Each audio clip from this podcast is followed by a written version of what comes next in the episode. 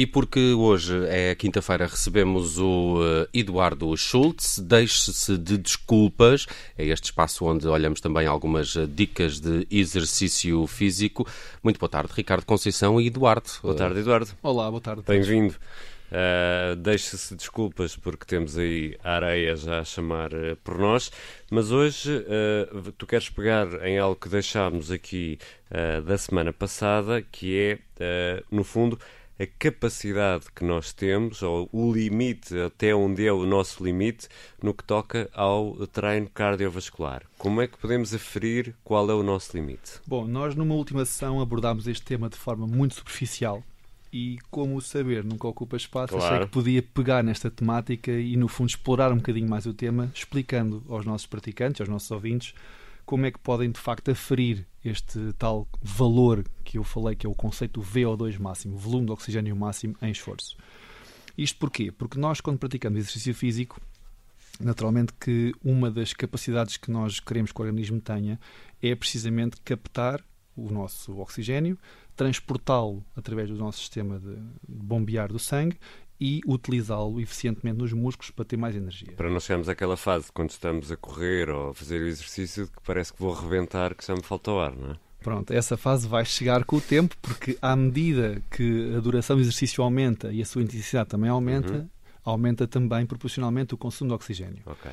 E para, de alguma forma, nós aferirmos aquilo que é o nosso limite, e foi essa a pergunta que tu me fizeste, foi necessário nós conseguirmos quantificar esse limite. E, portanto, encontraram-se vários protocolos para chegar a esse, a esse mesmo valor. Esse valor tem uma unidade um, de referência que é o consumo em mililitros por quilograma por minuto. Uhum.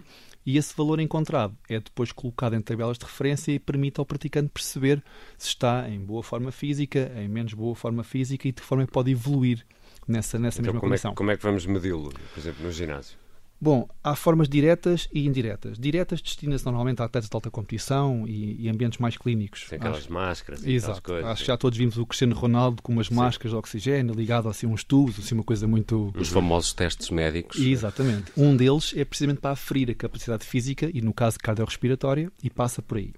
Num ginásio há outros protocolos, se bem que em esforço, mas não tão uh, medidos de uma forma tão, tão científica, tão clínica, uhum. mas cuja fiabilidade é muitíssimo grande. São, são vários, naturalmente o, o, nosso praticante tem que ser monitorizado, portanto não fará isto sozinho, mas uh, com a ajuda certa poderá ter uh, uma referência muito positiva sobre estes valores e poder então depois, que é esse que é o fundamento uhum. de saber este, este tipo de, de dados, é a partir daqui que estratégias é que eu posso ter, já que tenho esta informação, para treinar em segurança, e saber onde posso ir e de que forma posso evoluir. Ou seja, faz essa medição, como é que se faz? É pulsações? É... Não, são protocolos específicos e aí entramos noutro tema, mas posso dizer que é um protocolo que vai sendo acompanhado em esforço e há uns certos valores que é preciso ter cuidado, okay. o esforço vai sendo progressivo, vão sendo feitas algumas medições e, e chegamos a esse valor que vos falei há pouco. E, ou seja, aí tu consegues uh, definir, por exemplo, que esta pessoa pode correr a determinada velocidade durante determinado tempo.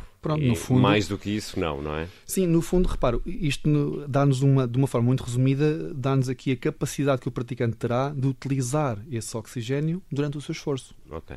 Este nível aumenta consoante a, a capacidade e, o, e, a resistência do, do, do atleta boa ou, pergunta. ou do praticante? Boa pergunta, Nelson. Essa é a parte boa do treino. É que o treino tem a capacidade de aumentar todo o sistema cardiorrespiratório. No primeiro dia temos uma medição e se calhar passado alguns meses já estará precisamente. maior. É, é essa evolução que nós pretendemos e esse valor medido permite-nos permite a nós, personal trainers, também traçar estratégias para o nosso praticante e saber até onde é que ele pode ir. E, e porquê é que tem nome de modelo de mota. Quase parecia, não é? De v, VO2. É porque a malta vai na brasa, na passadeira. Deve ser, deve ser isso. VO2 Max. Não é? VO2 Max. A mim pareceu-me uma, uma mota. Ah, já andei numa, numa V Max e bem, e bem potente por acaso. Bom.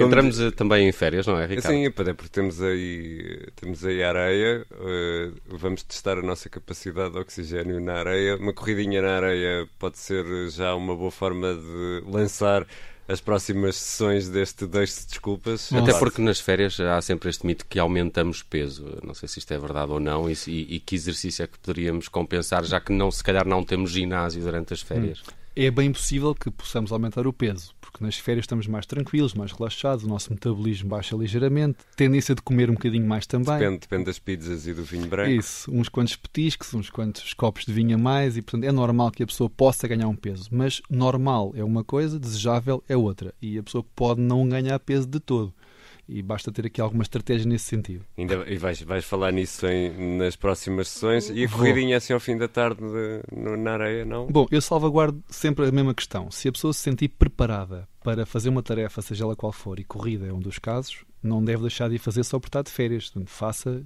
exercício, sinta-se uhum. bem, confortável, bem-estar e saúde é o que se quer. Agora, atenção, porque na areia pode não ser o mais indicado. Até porque é uma superfície instável, muitas vezes com declive e isso pode trazer aqui algumas dificuldades Sim. que eu depois poderei explicar mais claro. na emissão. Ao pé, ao pé, ao pé, à beira-mar, que geralmente é mais inclinado e a pessoa vai Sim, ali... É, esse declive não traz benefícios Bom. nenhums à corrida e às articulações e por aí fora. Mas fica prometido que o Eduardo agora em agosto vai falar de exercício de areia connosco. Exatamente. o personal trainer Eduardo Schultz, todas as quintas-feiras, aqui na tarde em direto, com este deixe-se de desculpas e as habituais dicas de exercício. Obrigado, Eduardo. Até à próxima. Obrigado. Bons Tchau, treinos. Eduardo.